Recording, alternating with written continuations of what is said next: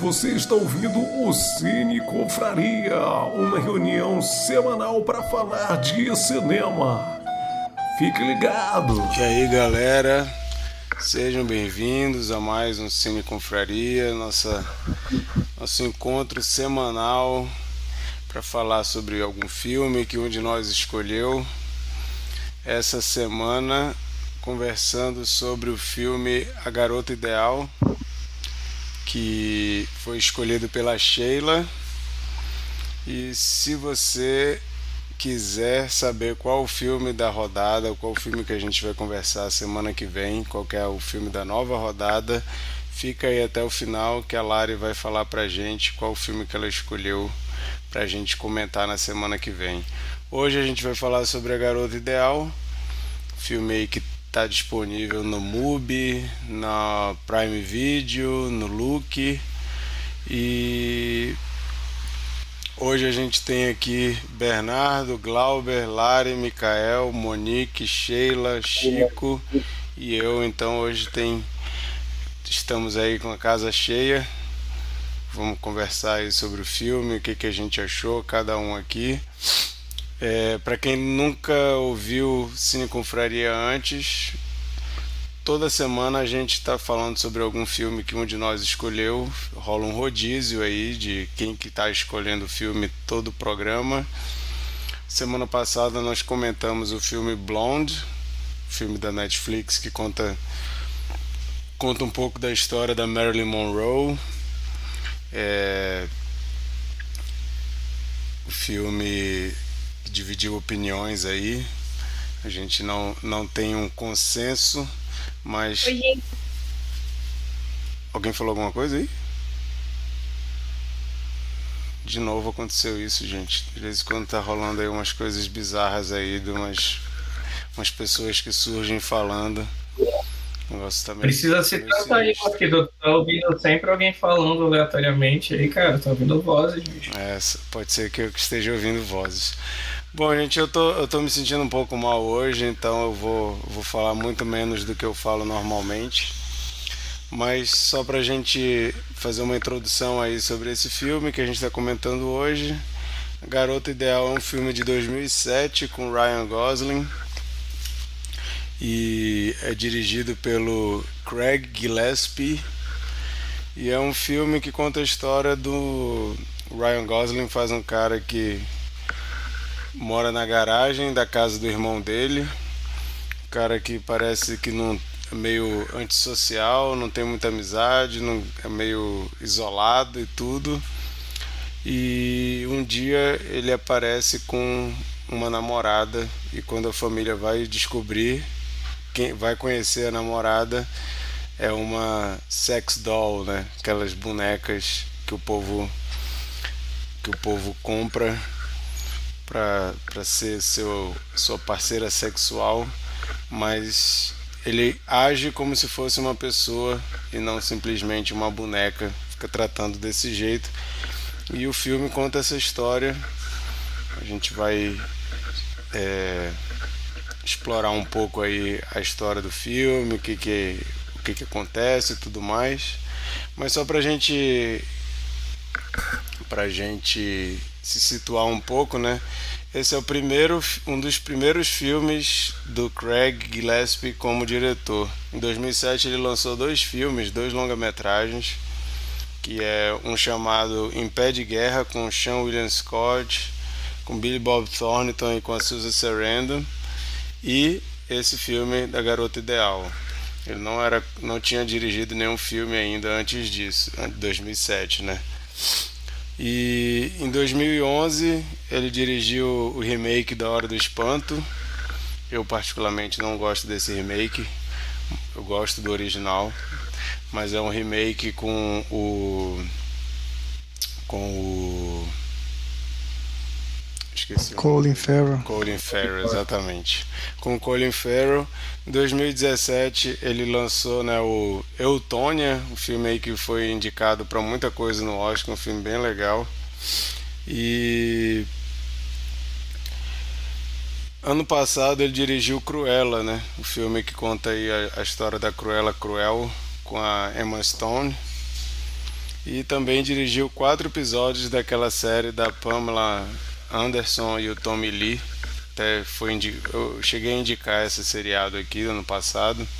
E ele dirigiu quatro episódios. Esse então... ano ainda, pô. É desse Esse ano? ano não? Eu achava que era do ano passado. Acho que é do início desse ano, né? É, Pam Tom, ele dirigiu quatro episódios. Então a gente vê que o, o diretor ele é bem versátil aí, né? Tem filmes bem diferentes. E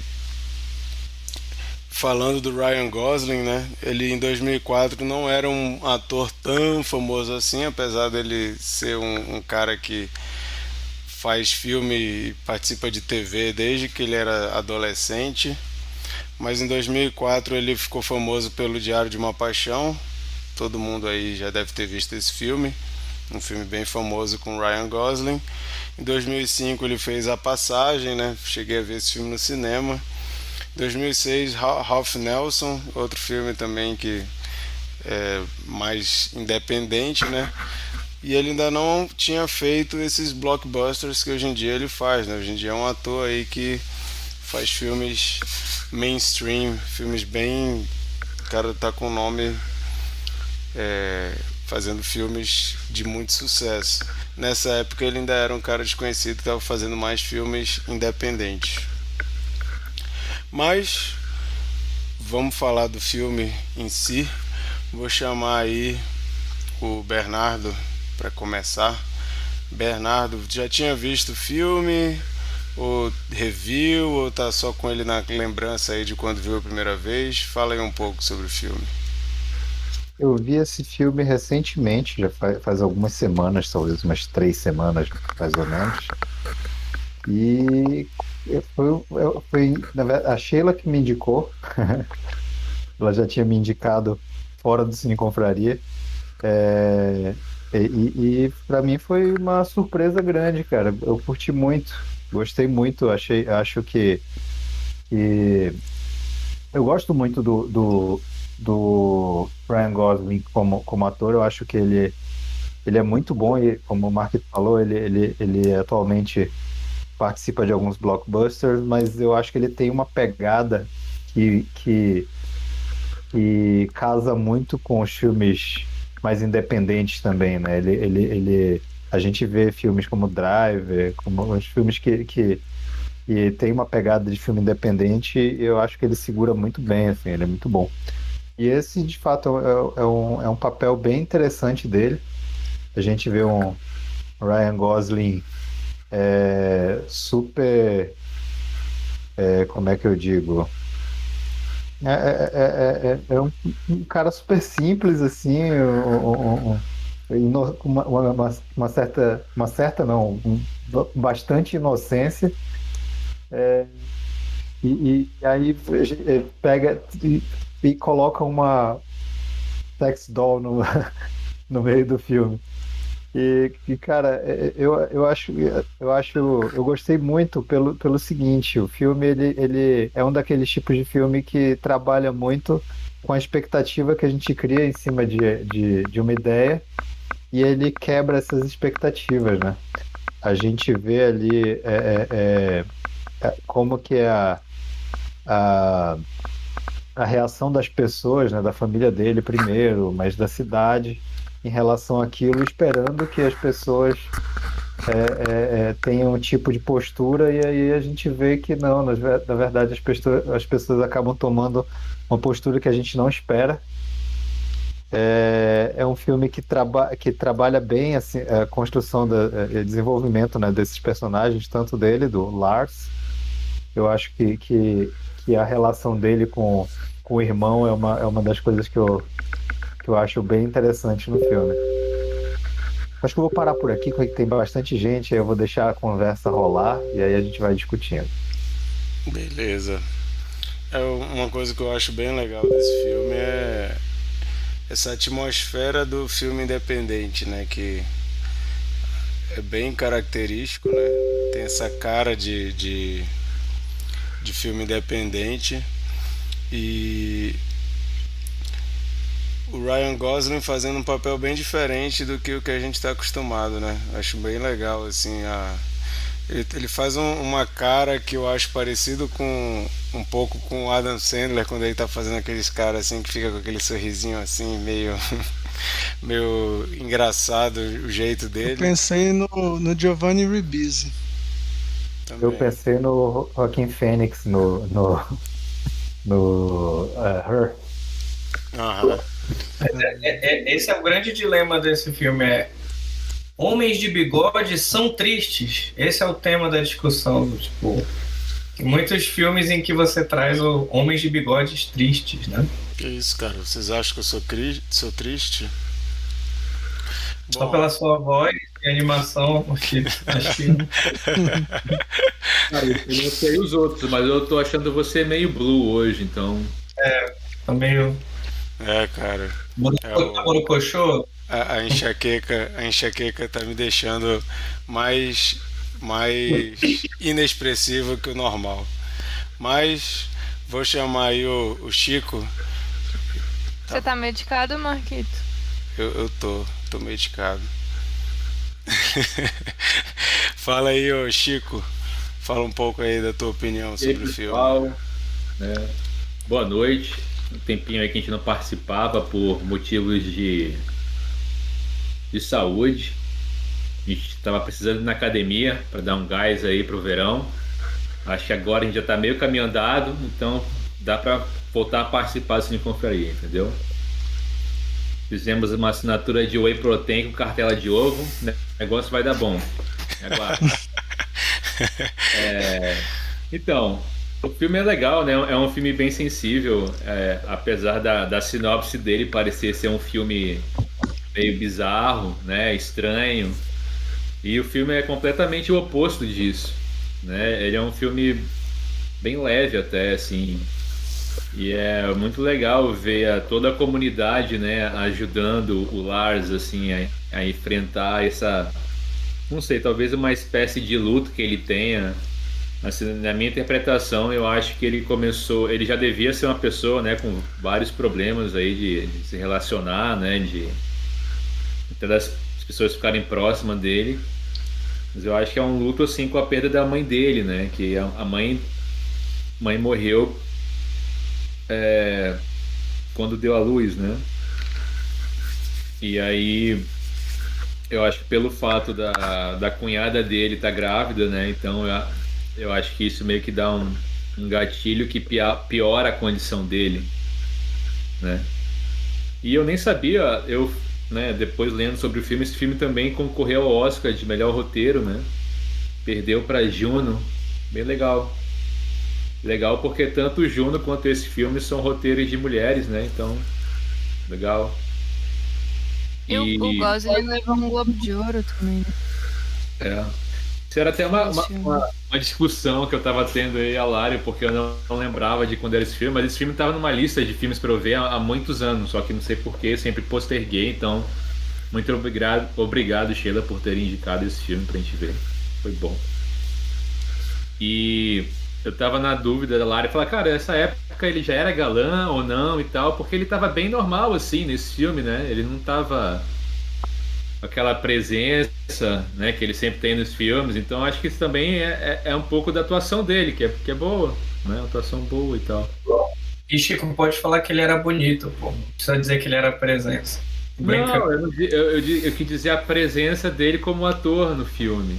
Né? Ele, ele geralmente no filme é um cara meio que, que se destaca aqui, né? Que, digamos, brilha na tela. E nesse filme não, ele tá bem apagado, mas por causa do personagem dele. Então acho que isso reflete na boa atuação dele, na minha opinião.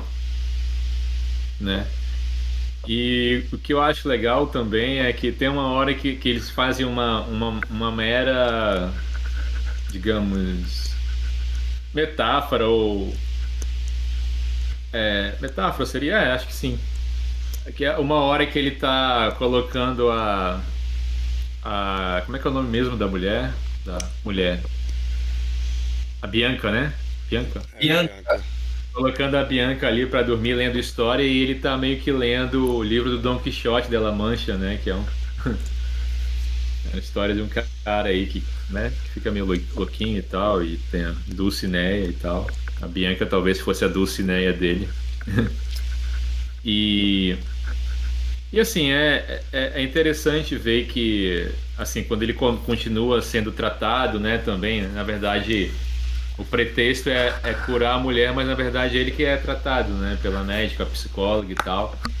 E é engraçado que com a, com a, a, eu acho que a partir do momento que a Bianca começa a ter muitas atividades sociais, né, muita interação, vai ficando mais real. Parece que aquilo vai meio que curando ele e, e também assim ele começa a, acho que começa a perder um pouco de interesse nela, né? Que leva até o final, né? Que quando ela, ele ele mesmo na cabeça dele dá um fim para Bianca, né? E é, é a partir desse momento que ele, antes dele dar o fim, que ele começa a interagir, né? Começa a, a ter um pouco mais, digamos assim, intimidade com, a, com aquela amiga do trabalho, né? A Margot, se não me engano. Que sempre foi interessada nele e tal. Enfim, é um, é um filme bem bonitinho, eu achei. Né? Achei que tratou com leveza um, um roteiro que poderia ser bem estranho. E é isso. É, eu, eu acho engraçado porque realmente ele poderia ser bem estranho e o fato de ser uma sex doll né, e tudo mais, ele não explora nem um pouco esse lado, né? Inclusive o, o Ryan Gosling faz um, um cara religioso que não quer nem dormir junto com a, com a boneca, né? É engraçado. E ele não explora isso e tanto não explora, apesar da a cunhada, né, ela dá uma checada e fica chocada quando ela descobre que a boneca tem o, o órgão sexual lá. É, uma curiosidade do filme é que eles fizeram a boneca não ter o, o órgão sexual para justamente não correr o risco de acontecer nada nos bastidores com a boneca. Além de terem colocado ela, tratando ela como uma pessoa e o Ryan Gosling não ter nenhuma não, não trocar nenhuma cena com ela fora as filmagens ele, ela só aparecia para fazer as cenas dela quando não era uma cena com ela ela ia para um, um, um, camarim eles fizeram ela sem órgão sexual para não correr o risco nem de nos bastidores alguém pegar ela e fazer qualquer coisa. Já pensou? é, Monique, fala aí. Ah, eu não tenho muito para falar do filme, porque o, a, a parte que me fez não gostar é a mesma parte que me fez gostar do filme, que é a não naturalidade de toda a situação. Porque no começo do filme é muito engraçado como que a gente vai assistindo e vai mudando a nossa percepção da situação e como que a gente no final às vezes percebe que a gente é idiota e um grande merda de pessoa. Porque quando eu comecei a ver o filme, logo que a boneca chega, até um pouco antes, né, quando mostra a personalidade do Ryan Gosling mesmo eu já tava achando ele um incel chato do caralho, queria que ele morresse, tava com preguiça eterna. Aí a boneca chegou, fiquei com mais raiva ainda. Falei, nossa, alguém joga essa boneca no lixo, taca fogo, incel de bosta. Mas aí a situação muda porque você percebe que não é isso. Ele tem a sua limitação social. E aí quando eu falei que a parte que me fez não gostar do filme é a mesma que fez gostar, é porque eu fiquei refletindo muito depois sobre como foi a reação da cidade inteira e de todas as pessoas em volta dele com a situação dele, né? Ao invés deles fazerem igual a sociedade sempre faz com alguém que tem um comportamento fora do normal, ou até uma, né, um sofrimento mental mesmo, que é encher de remédio, restringir aquela coisa imediatamente, colocar num asilo, num hospital, alguma coisa. Não, a cidade inteira teve essa atitude que não gostei do filme por causa disso, porque foi muito irreal, mas ao mesmo tempo foi o que me fez ficar apaixonada no filme, porque imagina um mundo onde todas as pessoas agissem assim com quem tem esses, essas dificuldades, né?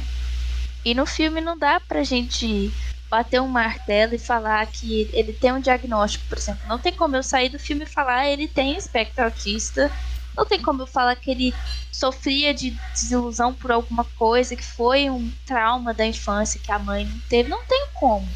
Mas e, se a, a gente... e a psicóloga até fala que ele não tem esquizofrenia e Tem nem nada. tem nenhum tipo de psicose, Paranoia. de paranoia nem nada, né?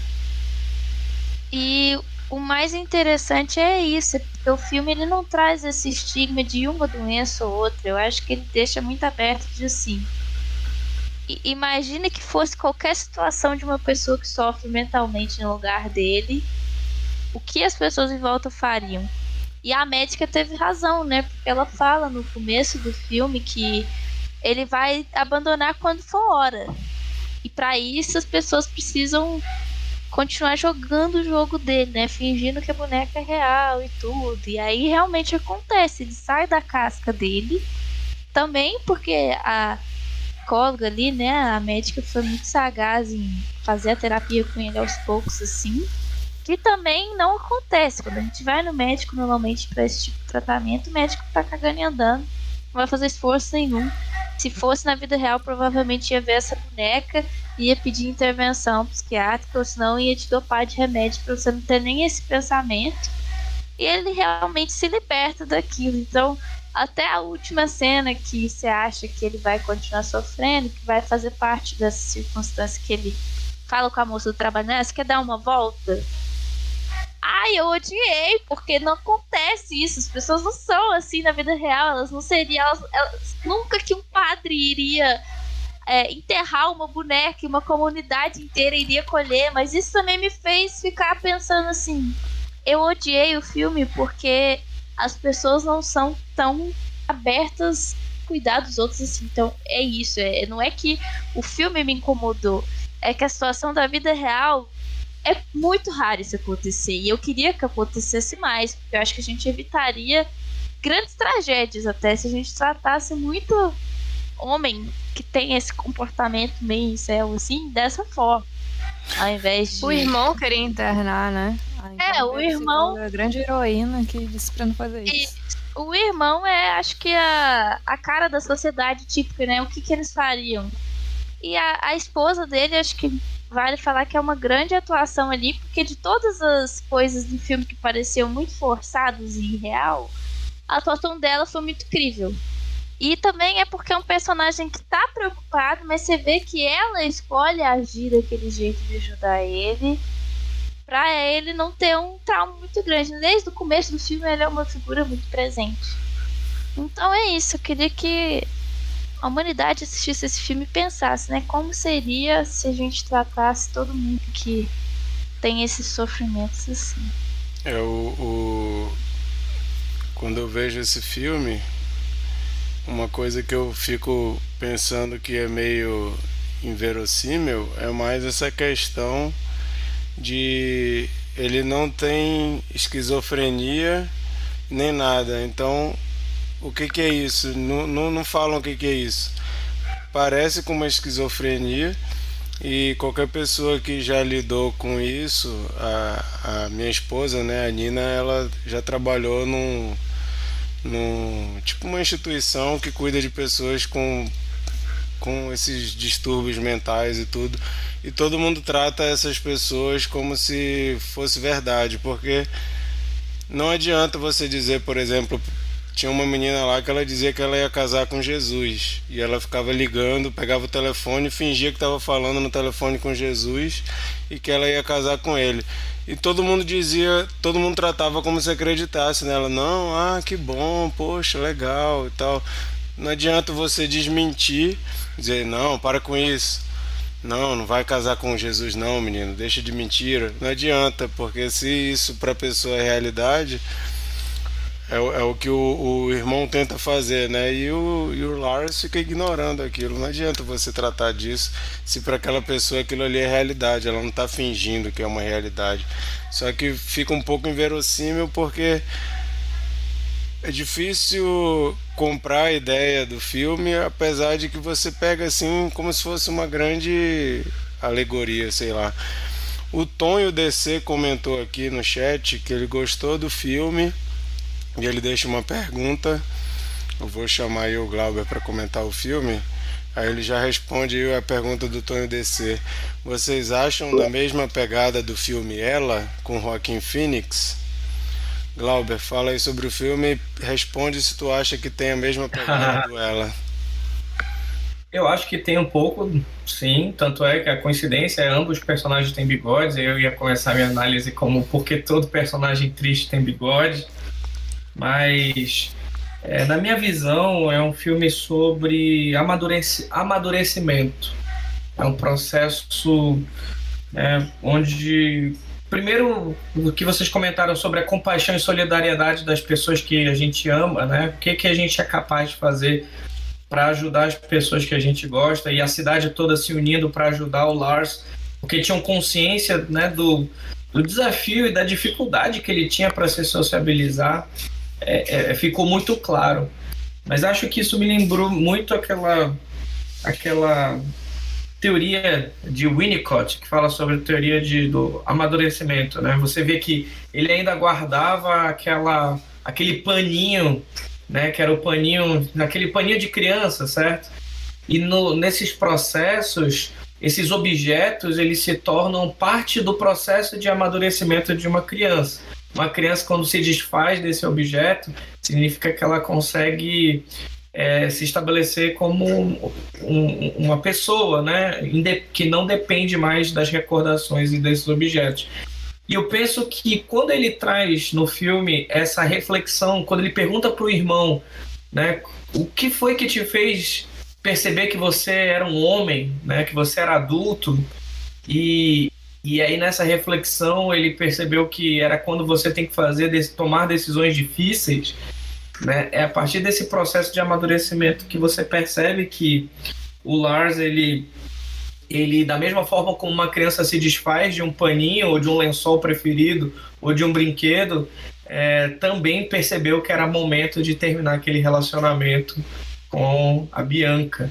Então achei muito bonito esse processo, achei muito é, sutil, né? Não me incomodou nem um pouco o processo. E acho que, assim, a, a, ideia de que você pode apoiar o cara triste da cidade, né? Tipo, em vez de todo mundo. O cara podia ser o. Todo mundo podia tirar sarro com esse cara, né? Podia sacanear com ele, podia falar. Podia, assim, praticar o pior bullying possível por imaginar que o homem tá ali no seu sofrimento, tentando lidar com o seu sofrimento. E eu acho que tem um pouco também de solidão, tem um pouco de é, depressão né, envolvido, né, é solidão, depressão envolvidos. Então, a chance que todos tinham de tirar sarro dele, de chamar ele de maluco, é, virou, na verdade, um grande, uma grande ação de solidariedade. E acho que essa que é a mágica desse filme, porque é quase que impossível a gente viver num, num espaço, num lugar onde todo mundo tenta entender você não atrapalha a vida de ninguém o cara tá namorando com uma, com uma boneca. Ninguém se incomodou com o fato de ele estar tá namorando com ela. Na verdade, embarcou nessa ideia e tá tudo bem, né? Assim, hoje em dia a gente sabe que as pessoas se incomodam pelas escolhas dos outros, sendo que elas nem são realmente afetadas por essas escolhas. Então eu vejo, eu vi o filme muito, muito dessa forma, né? Então esse processo de amadurecimento dele, o apoio da família, quando ele finalmente tem coragem de dar o primeiro passo em, relação, rumo a um relacionamento sério, que é a moça lá do trabalho dele, me, me, me achou um filme muito, muito sensível, delicado, muito bonito. E sim, acho que tem um pouco dessa comparação com Her, né? É claro, não, não falo de objetos inanimados, mas o que significa amor? Né? Tem uma frase que diz que o amor é muito mais importante para o que você sente do que para o que a outra pessoa sente, né? O que é importante para você e não o que a outra pessoa está sentindo sobre você. É o bem que te faz. Então, se pro Lars aquela a Bianca fazia bem para ele, quem é a gente para julgar, né? Quem é a gente para dizer que é ridículo, idiota? Então, é isso. Eu, eu acho, acho que o o, o, o filme ele, ele assume uma atmosfera bem de fábula também, né? Eu acho que é, é uhum. é, é, isso que, que tira a gente dessa, da, da realidade. E o ci- cinema é, faz isso, né, gente? O cinema pode. é, tem, tem o poder de, de, de, de, de fazer o mundo que a gente que gostaria que existisse se, se concretizar, né? Mas eu sim. acho que esse, esse, esse, essa atmosfera de, de fábula é muito presente nesse filme. Talvez mais do que em Her. É, eu- eu acho que Her ele é mais profundo, né? Um filme mais sério. Esse tem um- um- uma pegada de comédia. Tem várias partes que eu pelo menos acho bem engraçada no filme. As próprias atu- atuações tem um- uma pegada de comédia. E o Her A é boneca mais Foi Oi? indicada ao Oscar? A Bianca foi indicada Oscar de melhor coadjuvante? É, e no Her, ele. O foco é muito no, no, no personagem do Joaquin Phoenix, né? Esse filme, ele parece que tem uma hora que ele foca muito na comunidade. E a gente vê essa questão um pouco que doido, né? Que engraçado, que legal que a comunidade toda resolve apoiar e se mobilizar para ajudar. E depois ele se torna um pouco mais profundo depois dessa conversa com o irmão dele, né? Sobre o amadurecimento e tudo mais. E apesar de ah, ele, ele escolheu a boneca e a gente tem que respeitar, mas além disso, é, o filme foca no trauma, né?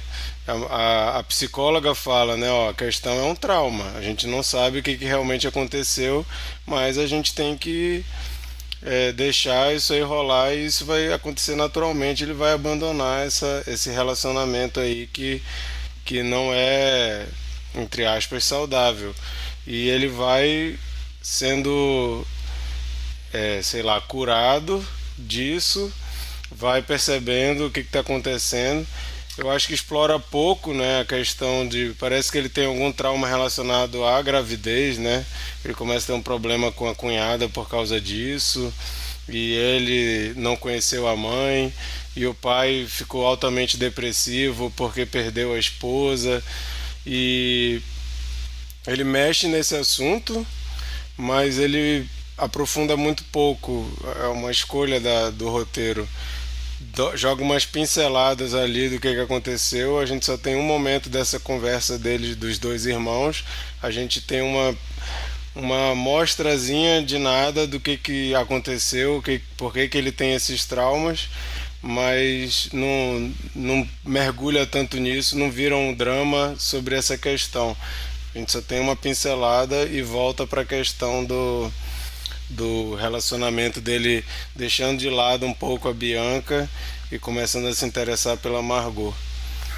Mas acho sensato isso dele, a gente não saber muitos detalhes, acho que a mágica também está nessa inferência, mas porque fica bem claro que é um assunto muito difícil para os dois, né? Não é só para o Lars, até para o irmão dele falar sobre isso, o motivo pelo qual ele se sente dessa forma, porque ele também se sentia culpado e corresponsável por ele se sentir assim. Então, o fato de também não estar claro mostra também o peso que esse tipo de culpa e desse problema, esse trauma existia na vida deles dois, né?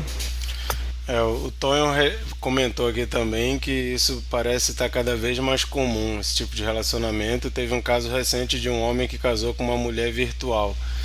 Só que a diferença né, é que tem gente que compra essas bonecas e arruma uma namorada virtual que não existe, mas sabe que é, né? Sabe que é uma boneca, sabe que é um, sei lá, um- uma namorada robô. No caso do Lars, né, ele tratava como se fosse uma pessoa real. Aí que é o a coisa toda tá em cima disso. Ele tratava como se fosse uma pessoa. Eu só lembro do caso da mulher que casou com ela mesma e três meses depois ela se separou. Aconteceu isso. Mikael, falei. Olá pessoal, satisfação ver a casa cheia aí, alguns rostos que estavam ausentes. Bom, eu, eu gosto muito desse filme, é, é, é, que tipo de filme que eu chamo de filmes edificantes, né? Que fazem a gente recuperar a fé é, na bondade, na solidariedade, né? Que elevam, né? a nossa alma. É, inclusive, é, pensei em duas coisas enquanto vocês falavam, né? O Chico falou é, que o filme poderia ser um estranho. E digo mais, eu acho que o filme poderia ser uma comédia escrachada, estrelada pelo Adam Sandler, alguma coisa assim bem ridícula, é, explorando é, bem assim a questão do constrangimento e tudo, né? Poderia facilmente alguém pegar esse roteiro e dizer, peraí, peraí, eu quero botar dinheiro aqui, mas eu quero dar uma modificada aí para sei lá. Graças um, a Deus um filme, isso não aconteceu. Filme dos irmãos Farrelly. Facilmente, faci facilmente eu vejo isso assim. acontecendo. Facilmente eu vejo isso é acontecendo em. O trailer, o trailer? O não, trailer não me lembro de ter visto o trailer. O trailer tem piadinha, tem uma vozinha engraçada, umas coisinhas assim. Olha aí. Então, tem fundamento esse pensamento que povoou aqui a minha cabeça. É, e eu acho o, um filme é, bem respeitoso, né? Com a questão do doente, sim. É, e realmente o, o máximo de antagonismo que tem seria o irmão, ele não é assim um antagonista clássico que vai é, realmente desafiar o irmão, que vai que vai é, humilhar ou que vai assim ele tem as dúvidas dele comuns, né? E tem ali a, a esposa para conversar, para é, apresentar o outro lado, né? E ele ele tem assim a, assim uma preocupação e um amor genuíno com o irmão e e tem é, como o Glauber falou sentimentos de culpa em relação a, a, ao irmão assim de achar que, que talvez se ele tivesse ficado mais tempo em casa é, não teria é, adoecido né então essa questão do antagonismo eu acho muito é, diferente assim, né? É um antagonismo bem leve e que vai é, conduzindo aí daqui, daqui, a pouco você vê ele embarcando na, na questão é, é, né, de afivela o cinto aí para Bianca e ele faz aquela cara e ele afivela e daqui a pouco ele já está é, fazendo parte, né, do, da encenação ali.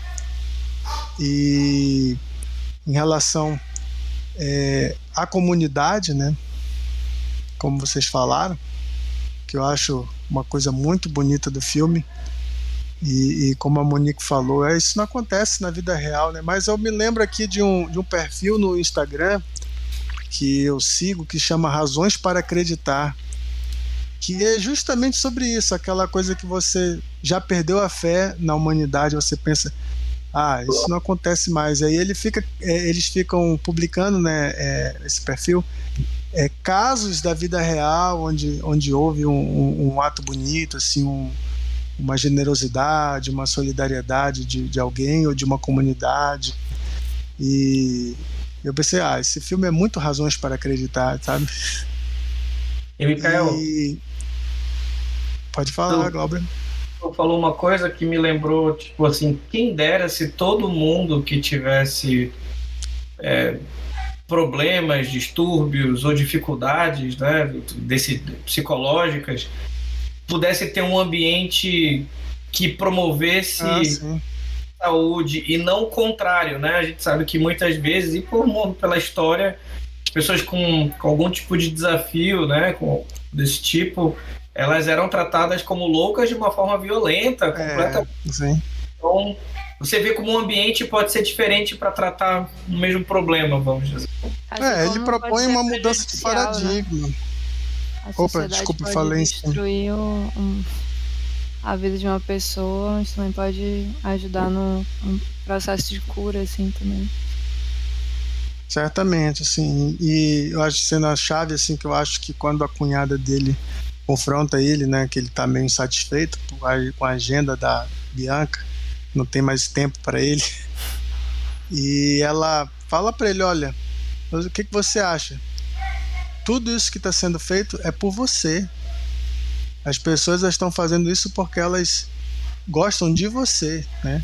Sem, sem falar para ele que, que a Bianca é, é um ser real e tal, ela, ela lida com o sentimento, não com o fato ali, né? Ela fala, olha, a gente, é, tudo isso, a agenda da Bianca tá assim porque essa, essa comunidade te ama. É, em outras palavras, né? A comunidade tem assim um, um, quer acolher a Bianca por tua causa, não é, não é porque por, por outro motivo, né? E enfim, assim, gosto muito desse filme. É, fazia tempo que eu tinha visto e algumas coisas até tinha esquecido. E realmente assim é um filme para você você pode recomendar para qualquer pessoa. É uma dramédia, né? Que não, não, não é pesada assim. É, é, trata o tema com seriedade e respeito, né? Mas de forma leve, de forma é, você pode é, mesmo que você tenha na família alguém com, com algum distúrbio, eu acho que não tem nenhum gatilho assim que, que te deixe mal. Acho que é uma coisa assim para para propor uma mudança de paradigma assim para tratar é, pessoas, né? E razões para acreditar. E só para encerrar, um, uma conexão inesperada desse filme com o nosso último filme, Blonde. A Kelly Garner, a atriz que faz a Margot, né, aquela, aquele segundo interesse amoroso, né? Que ela gosta dele, né? Vocês sabem. Ela fez uma minissérie sobre a Marilyn Monroe em 2015 e ela é, fez a, o papel da Marilyn numa minissérie. Eu nunca tinha ouvido falar. Eu fui olhar aqui a filmografia deles. Olha, só coincidência, né? Nosso último filme foi sobre a Marilyn. Legal.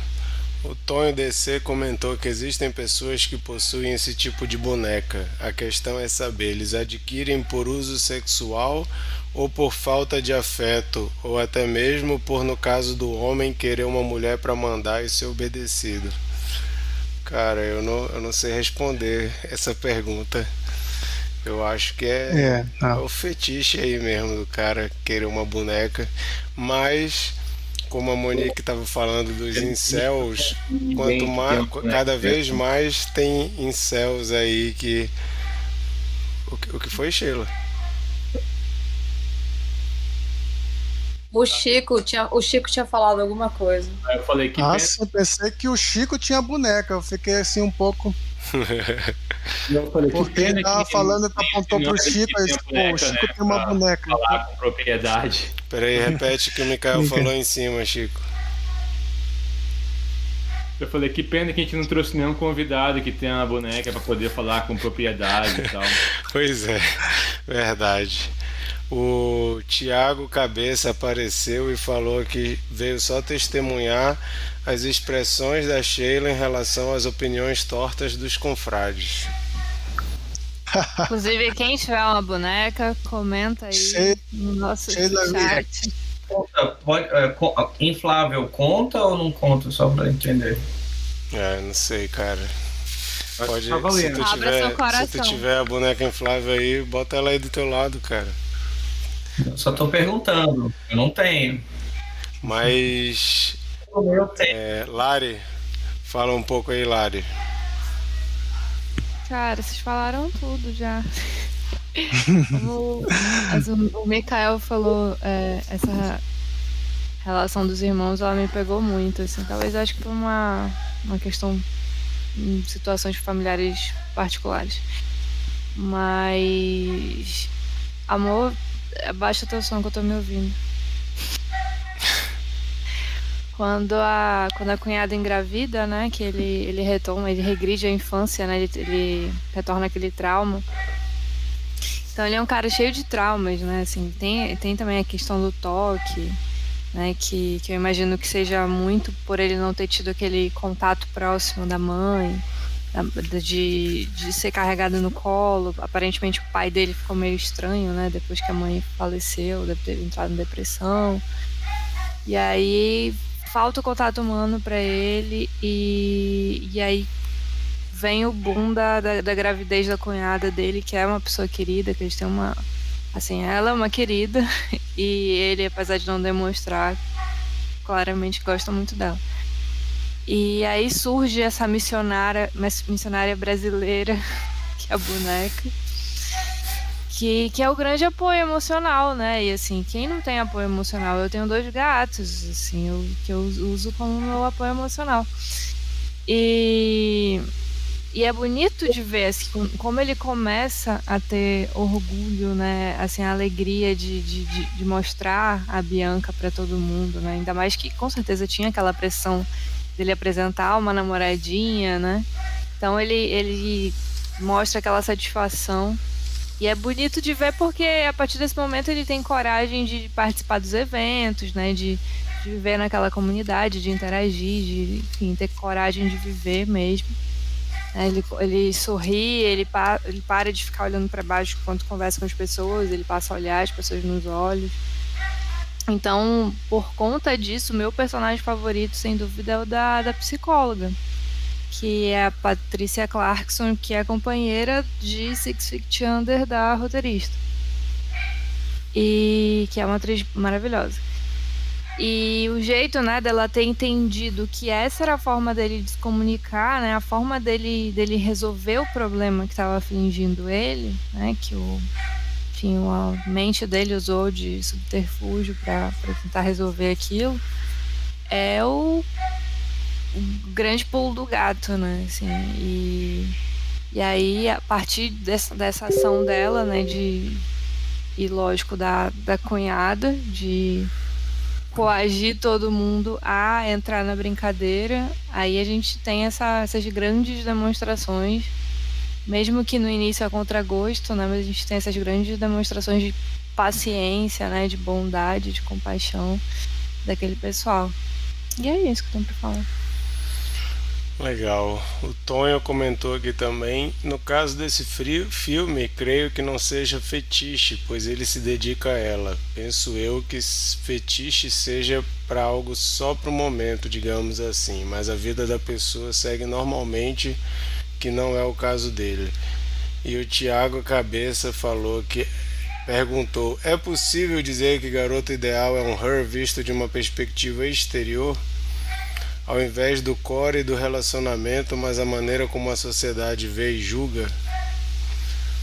Bom, a gente falou um pouquinho aqui do que que a gente considera diferente, né, do, do Hurry desse filme, mas vou chamar a Sheila aí para falar um pouco sobre o filme, ela pode comentar aí essa pergunta do cabeça. E eu acho que depois que tu falar um pouco aí sobre o filme, já pode dizer qual é a tua cena preferida e tua nota, Sheila. Oi. E cabeça foi engraçado quando alguém fala assim: alguém tem um convidado que tem uma boneca? Eu juro que eu pensei em ti, bicho, com todo respeito. Daí na hora tu entrou, eu falei: puta que pariu, que time maravilhoso. Eu falei assim: que alguém tem uma boneca? Lá vem o cabeça. Eu falei: nossa, ele tem moca. Amigo, desculpa, eu não ia resistir à piada. Cara, acho um filme super delicado. Acho que na da semana passada o Marquito pergunta por que, que tu quer que a gente veja esse filme. Esse é o tipo do filme, porque assim, eu não veria, né? E aí apareceu ali no MUBI, eu fui dar uma olhada, eu, eu, eu fui ver. Aí eu falei, não, todo mundo precisa desse quentinho no coração. Assim, a gente tá em tempos áridos, né? Tempos difíceis, né? semanas tensas, então eu pensei, cara, é um filme que eu quero mostrar pros meus amigos. Eu falei, B, assiste. Eu acho que é uma história, realmente, como bem alinhavado pelo Bernardo, é uma fábula. é, E eu acho que em, em- em pequenas porções é, parece inverossímil, mas a gente tem, até como o Mikael falou, a gente tem na nossa realidade situações. Eu vivo isso muito perto a- aqui Eu cuido da minha mãe, somos só nós duas e mais uma pessoa que cuida dela em alguns dias da semana. E minha mãe é lúcida, mas ficou com algumas condições especiais em relação a uma depressão severa, toda uma história. Então ela tem um perfil um pouco diferente. E aqui nós somos um prédio pequeno, são seis andares, é, poucos apartamentos. E a gente vive muito isso de comunidade. Então é, eu percebo que a nossa comunidade é, recebe e acolhe minha mãe nas especificidades dela com muito carinho e muita atenção. E são detalhes, às vezes alguém me manda uma mensagem no WhatsApp e fala: Olha, ela, ela, ela pediu para deixar essa porta aqui aberta, posso deixar? É, e, e de, de todos incluírem muito ela. Então eu vivo essa realidade de, de inclusão e acolhimento de uma pessoa que não está exatamente ali num perfil tão normal. Então eu acho que em pequenas doses a gente tem tem melhorado essa questão das redes de apoio, né? Eu acho que o filme nos lembra sobre isso e eu acho que é por isso que ele é tão gostosinho de assistir. É, essa interseção entre Her e esse filme, eu acho que ela é, é, ela brinca com o nosso imaginário, porque ele te traz uma sex doll e tu vai pro fetiche. Né, tu acha, porra, não, olha, não tava esperando. Que, que, de, que, que de grotesco vai vir daí? Não vem. Ele faz, é como o Bernardo falou, ele faz uma virada de, de, de, de narrativa e ele nos traz uma outra história. Então ele abandona toda, toda a possibilidade de fetiche e traz a boneca como um instrumento de socialização. Eu acho que ele, através da boneca, consegue um canal de comunicação com as pessoas que ele ama, realmente amadurecer os sentimentos dele, como, como o Glauber falou. É, eu acho que a diferença é essa. O, o cara de Her, ele usa a, a, a inteligência artificial para se isolar, para viver uma história particular e se isolar do mundo. Tanto que quando ele descobre que ela tem zilhares de namorados, ele fica puto e quer sair do rolê porque ela não é mais só dele, não é mais aquele mundo em particular. Já o, o Lars, eu acho que ele usa a boneca para ele usa ele usa a boneca para se comunicar e para se abrir para a comunidade. Eu acho que essa é a principal diferença. São duas, dois, obje, dois, dois objetos de comunicação para passar por situações diferentes. Eu coloco assim. É... Vamos de cena favorita. Eu só queria fazer só mais um pouquinho, Marquito. Eu sei que a gente tá com a hora e você tá aí com a mãozinha na cabeça. Tô até preocupada com essa dor aí.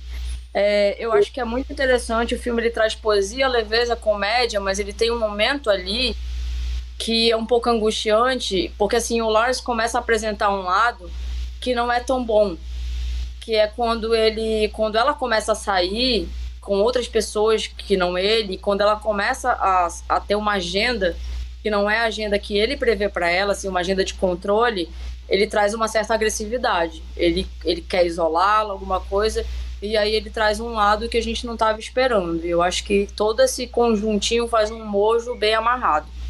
Minha cena favorita é uma cena ali no comecinho, quando ele tá saindo da, da, da missa do domingo e aquela senhora preocupada dele arrumar uma namorada tira a flor do, do, do, do, do arranjo e diz: Olha, entrega isso aqui para uma pessoa especial. Ele se vira, dá de cara com a Margot, que claramente tem interesse nele, e ele arremessa a flor. Assim, ele não.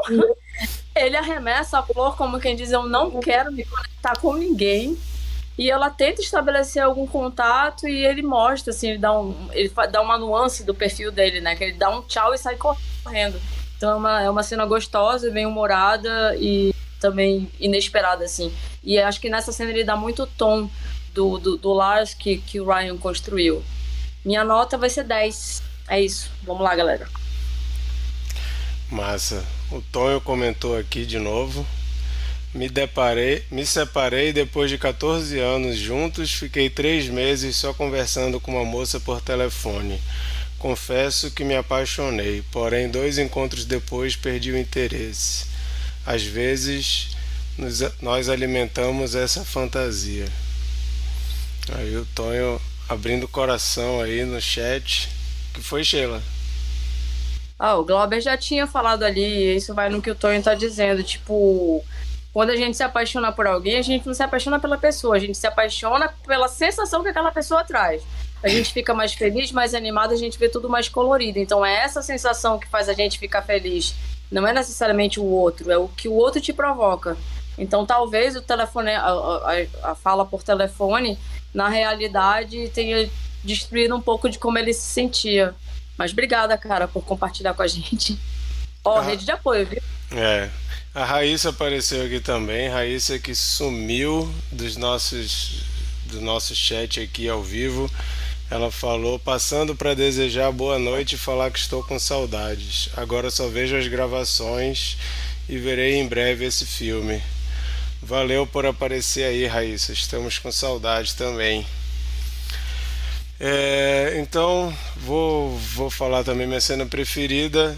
Eu acho que eu gosto. Eu não lembrava dessa cena. Eu vi esse filme na época que ele saiu. E como o Mikael também tinha esquecido de muitas cenas. E a cena que aparece ele apresentando a Bianca para o irmão e para a cunhada, eu acho muito engraçada. É, a forma que ele aparece, né? Ele chega, diz que ela vai, vai, vai jantar com eles e tudo. Aí aparece ele ela e o Ryan Gosling tá com uma cara muito engraçada, sorrindo assim. É, corta para o irmão e para a cunhada e eles estão com uma cara assim de de susto, de meu Deus, o que, que é isso? Eu acho essa cena muito engraçada e essa é a minha cena preferida. E a minha nota é nota 7. Parem de falar que nota 7 é uma nota ruim, a galera fica me xingando quando eu dou nota 7 nos comentários. Nota 7 é uma nota boa, tá? Glauber, cena preferida e nota.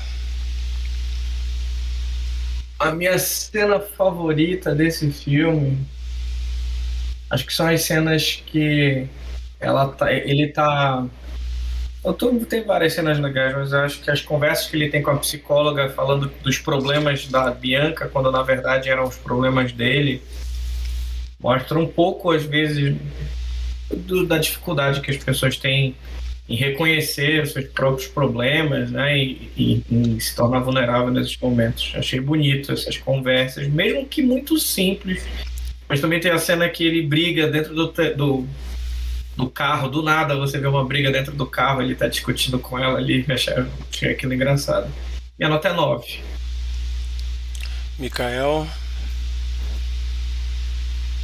Eu ia até escolher essa cena que o Marquito escolheu, mas para mudar, eu vou escolher a cena que eu já citei, né? Já mencionei, que é quando uma cena mais emocional, quando ele fica é, é, com raiva, assim, com raivinha, né? De, de que a, a Bianca não está disponível para ele e a, e a cunhada dele, vivida pela Emily Mortimer, tem uma conversa ali que ela coloca as coisas mais nos devidos lugares, assim, mas com muito cuidado, assim, ela, né, falando é, de tudo que, que é feito para Bianca, na verdade é feito para ele, por amor a ele. E a minha nota é 8. Chico,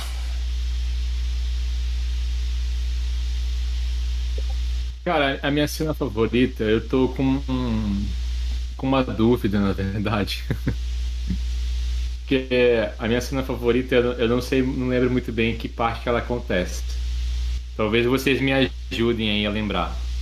Mas a minha cena favorita é, é a Margot. Eu não sei se, é, se essa cena é quando eles, ela topa ir pro, pro, pro boliche ou se é quando no final ele chama ela para dar uma volta, sei lá. Sei que ela, ela, ela fala um, um, Ela. Como é que eu vou dizer? Ela. Ela topa assim de maneira tão doce que eu até falei pra lá, olha que bonitinho, né? Tipo, ela passou ali o filme todo, né? Meio que gostando Isso aí é no final, quando já tá no, no enterro da, da Bianca. Que é, então... É, é, ele chama ela para uma caminhada. É o finalzinho. Assim. Essa daí vai ser a minha cena favorita, então. E a minha nota. Eu acho que. Acho que vou dar 7 também.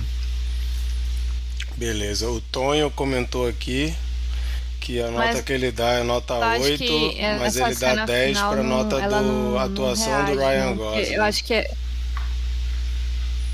Oi, a, a Lari falou ao mesmo tempo. Agora ela travou. Tá falando que eu acho que essa cena que eu disse não é no final. é- Eu acho que é na parte do boliche mesmo, antes de ir pro tá bem boliche. atrasado, né? É, é porque mostra ela reagindo é, sem ele ver, né? O teu áudio ficou bem baixinho agora, Lari. Não sei o que, que rolou aí. É o meu microfone para de funcionar, voltou? Tá, tá bem baixinho. Mas o Tonho falou que dá nota Oi, 8 pro filme, mas dá. No... É, peraí rapidinho. O Tonho falou que dá nota 8 pro filme e dá 10 pra atuação do Ryan Gosling. Valeu, Tonho.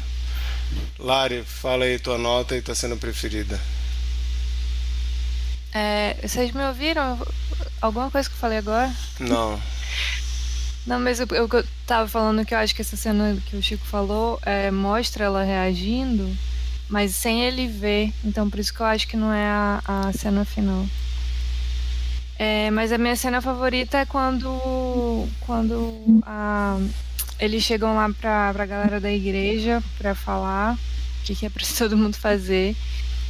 E, e aí eles começam a dizer que, ah, não, nada a ver, não sei o que, a gente vai entrar nessa. Aí vai uma lá e joga um monte de coisa na cara deles. Ah, e o teu filho, que é assim, ah, e a tua filha, que é zoado.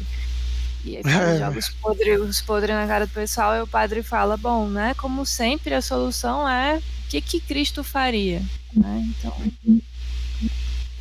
isso é uma, uma sociedade cristã bonita de ver. Ao contrário de certos falsos cristãos que tem por aí. e a nota? Sete, um sete muito bom. Um sete consistente. Monique, A minha cena favorita é um de comédia, que é quando ele chega todo feliz na porta da casa do irmão e da cunhada, falando que finalmente vai levar uma mulher lá e descreve que ela é uma missionária e que ela tá na cadeira de rodas. E aí eles ficam todos, não, a gente aceita ela do jeito que ela for, pode trazer, porque parece que era o sonho da vida deles que ele interagisse com alguma mulher, né? Então essa cena é muito boa. E também é o pontapé aí da- de toda a história. Minha nota é 8. Eu concordo com o Marquito que 7, 8 também é uma nota boa, mas 8 é excelente. Então, é isso. Bernardo,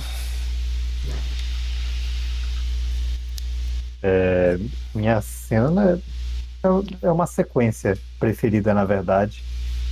É também lá pro final, quando a, quando a, a Bianca morre, e aí a gente vê a, a cara de decepção da, da tristeza da comunidade, todo, já estava já tinha acolhido ela, já fazia parte da, da, da rotina de todo mundo, aí de repente morre, sabe?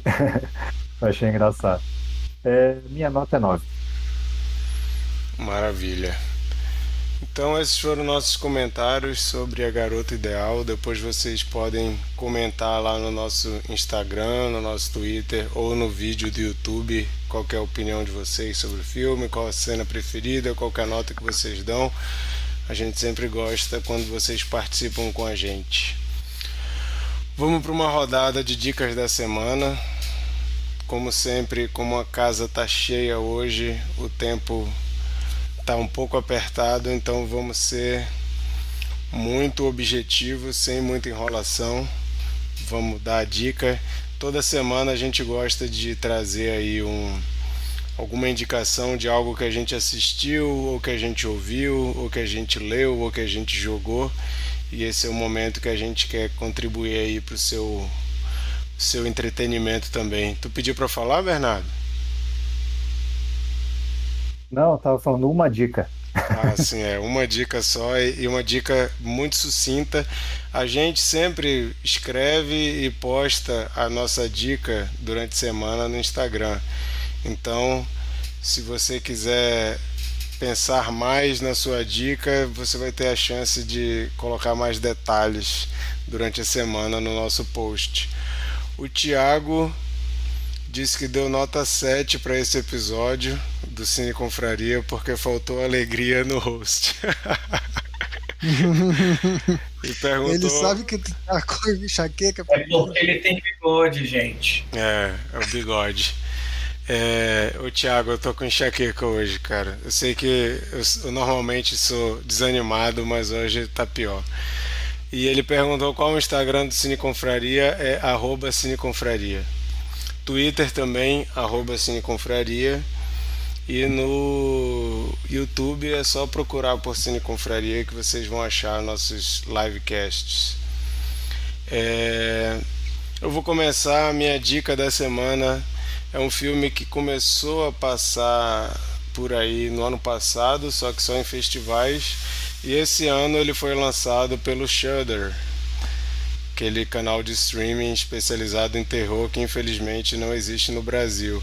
Mas o nome do filme é What Josiah Saw, o que Josiah viu, que é com Robert Patrick, nosso eterno T-1000, e sem a menor intenção de combinar, o filme é com a Kelly Garner também. A Margot, do filme que a gente viu hoje, ela tá nesse filme What Josiah Saw, que eu tô querendo indicar aqui. Ele conta a história de uma família que passou por um trauma, a gente não tem muita noção do que aconteceu. Josiah é o pai da família, que é interpretado pelo Robert Patrick. E é com o Nick Stahl também, o Nick Stahl que bombou e depois sumiu. Nunca mais tinha visto nada com o Nick Stahl, eu acho ele um, um bom ator. E é um terror assim cheio de tensão, muito bem dirigido, achei assim muito impressionante para um diretor que eu nunca tinha visto nenhum filme dele. E tá em várias listas aí de melhores filmes de terror do ano. Fica a minha indicação, What Josiah Saw. Infelizmente não tá em nenhum streaming ainda e não tem previsão de sair, então você tem que dar seus pulos aí para assistir o filme What Josiah Saw. Chico,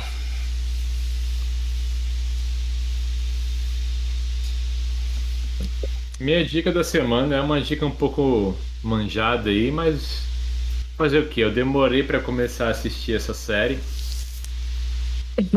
que é a animação Big Mouth da Netflix. Série, animação muito legal aí. Falaram, né, que esse filme fala um pouco de amadurecimento. Big Mouth é muito sobre amadurecimento. e eu tô gostando muito da série, acho ela muito engraçada. É, é uma série que fala, enfim, sobre os garotos, assim, no, no colégio e amadurecimento deles, né? Os amigos, as meninas, namorados, descobertos e tal. E é legal também que os hormônios dos, dos personagens meio que são representados por, tipo, monstros, assim, que ficam como se fosse diabinho falando na orelha e tal. Vale muito a pena, para quem nunca deu muita moral, é uma animação bem divertida.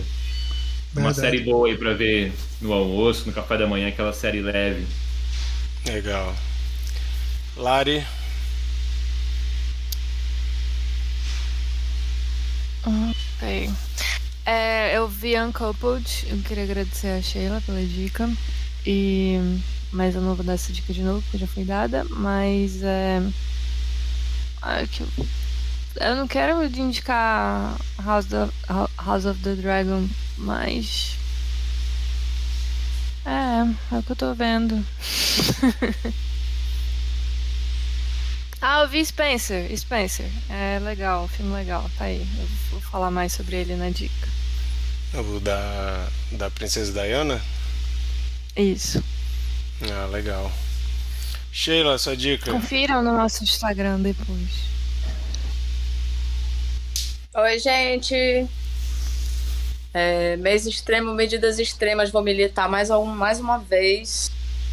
Podcast original Spotify da Folha, passado a quente. É, cada episódio conta, tenta explicar um pouco dessa historinha de como a gente foi parar nesse fosso profundo. Espero que possamos sair em breve.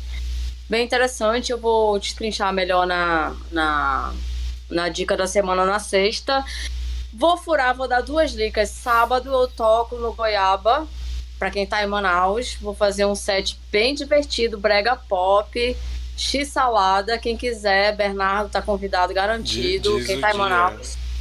Oi? Diz qual que dia que é sábado. sábado 15 agora, provavelmente às, das 8h30 da noite às 11 um set bem divertido. Vai, vai ter Sandra Rosa Madalena, por, por exemplo. É isso. Legal. É... Bernardo. Vou dar duas dicas também. Você chegue mais cedo, tome um café lá naquele café e fique pro, pro, pra, no Goiaba depois. Vale a pena. É... Segunda dica é um filme que eu acho que o Marquito já indicou ele aqui, mas eu vou indicar de novo, porque eu assisti esse final de semana e eu curti. É um filme chamado Swallow. É, ele está ele está no MUBI. E é um filme muito angustiante. É, sobre uma, uma moça que uma moça que se descobre grávida. E aí ela adquire uma uma não sei o que, que é, cara, uma espécie de distúrbio estranho em que ela pega objetos e engole. Ela não Tô só engole criar como coragem pra ver esse filme. ela não só engole, como depois ela procura o objeto na privada e tal. E aí que se torna um, um- um- meio que uma obsessão dela. É um, é um distúrbio mesmo. assim. Mas, enfim, é um filme bem desconfortável. É, e- mas é, é- é muito bom. Acho que vale a pena assistir. Muito legal mesmo. É isso. Achei antidica, hein? Parece. Pod- Poderia ser, mas não é. O Cabeça perguntando aqui se alguém viu o novo Hellraiser. Tá na minha lista, mas ainda não vi. Tô querendo muito ver. Nem sabia que já tinha. Adoro o já tinha Hellraiser lançado. 1 e gosto do 2. Tô doido pra ver esse novo. Monique, Tenho dica hoje. sem dica. É, adotem um animal. Essa é a minha dica. Glauber, Já dei essa dica antes, vou dar de novo. Tô assistindo os episódios que estão saindo de Rick and Morty, que sai toda semana na HBO. É impressionante essa última temporada. A criatividade desses roteiristas para conseguir histórias tão divertidas em, em curto espaço de tempo e tão complexas. Eu assisti hoje o que saiu também. Sensacional, cara. dos Sim. dinossauros, né? dos dinossauros. Aí, esse último aí, é, os dinossauros voltam pra Terra e falam: Ei, o que aconteceu? Os macacos agora estão dominando tudo? Como assim? Então, é muito bom essas, essas, essas invertidas dessas ideias. né? A ideia do, episódios são muito bons. Né? Fica essa dica aí, sai- acho que sai todo domingo, é toda segunda. É domingo. Na HBO Max. Eu sempre assisto quando sai. Fica aí minha dica. Legal. Eu tô rindo dos comentários do cabeça aqui. A Sheila falando que vai ter Santa Rosa Madalena e Marquito. Legal. mas, eu, mas eu comento legal pra todos, tá? Não, não foi preconceito com Sandra Rosa Magdalena. Sandra Rosa Madalena é uma música legal, inclusive. Sem, É nota sem... 7. Legal, Qual a nota nota que sete. o Marquinhos dá pra Sandra Rosa Madalena? 7? É, eu acho que daria nota 7 mesmo. Eu alguém faltou, alguém faltou da dica que eu que eu viajei. Mikael, Mikael já deu? Eu vou, eu vou requentar uma dica do Marquito também. Um Lobo Entre Nós, do Prime Video, uma comédia de horror é, que pega um pouco aquele espírito dos jogos de Cidade Dorme e faz um filme disso, né? Parece que virou um videogame também, não sei. Mas eu vou, vou fazer como a Larissa. Explicarei melhor no Instagram. O cabeça tá pedindo pra eu cantar a Sandra Rosa Madalena, mas eu tô meio rouco, não vai rolar, tá? Cabeça. E o cabeça tá Vocês- recomendando Bad Milo, que é um filmaço. Realmente, cabeça, muito bom esse filme. Bad Milo fez história aí no Cine Confraria. Assistimos É juntos quando Bad Milo ainda era. Quando Bad Milo não, quando Cine Confraria ainda era presencial. Um dia eu vou escolher Bad Milo pra gente reassistir e comentar aqui. Não, não. Não. Só pra avisar que vou Bad Esquece isso, cara. Bad Milo quase destruiu o Cine Confraria. Isso deu a, a grande separação, a primeira separação do grupo. Vocês, vocês não captaram a crítica psicológica desse filme. A gente precisa Cabeça. comentar ele depois. Cabeça, você está sendo altamente aguardado no sábado. Pode levar a Bianca. Vai ter uma cadeirinha de praia para ela, tá? Por favor. É, Então, gente, essas foram nossas dicas. A gente vai repetir elas no nosso post no Instagram, a não ser que os confrades aqui não mandem como fizeram semana passada, que só a Sheila mandou. Então, se não tiver dica de ninguém, gente, é culpa deles mesmo que não quiseram escrever e, e botar lá as dicas deles. Agora a gente vai saber qual que é o filme da nova rodada. Lari, curadora, diz pra gente qual filme tu escolheu e por quê. Eu ainda tô rindo da cabeça. É, cara, então foi muito difícil pra mim escolher hoje, porque eu meio que já tinha definido. Que eu lembrei que é outubro, cara. E ficou mais difícil ainda, porque terror não é a minha praia. Mas é outubro. É isso, e eu não tenho pra onde correr. E vão de Spooktober mesmo, e o filme da semana vai ser Suspiria, a versão nova. Que legal.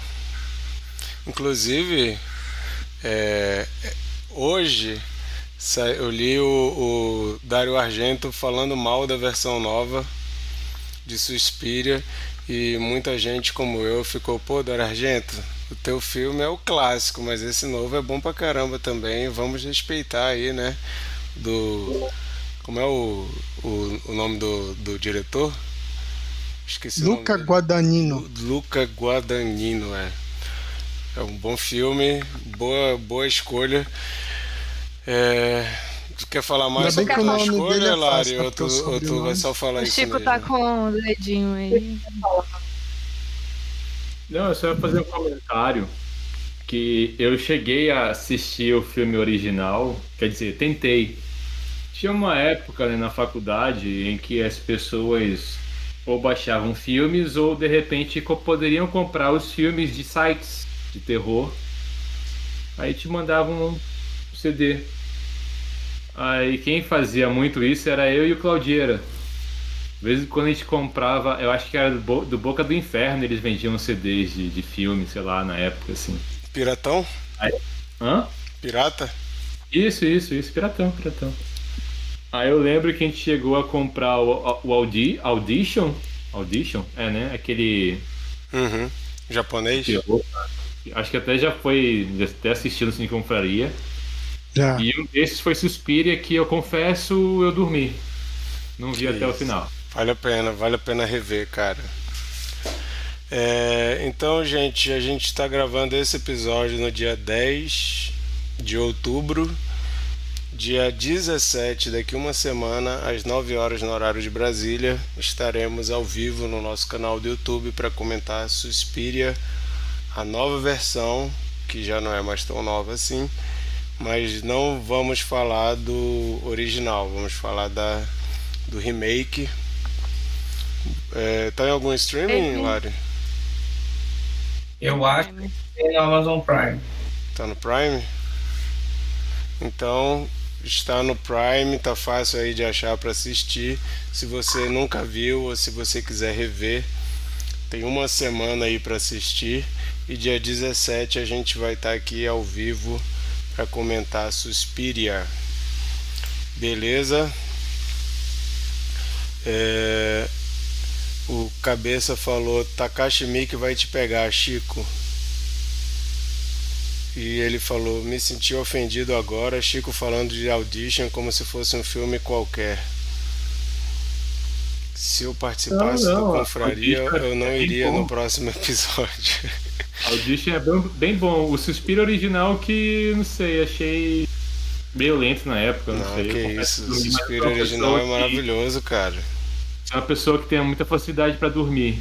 Então, Inclusive,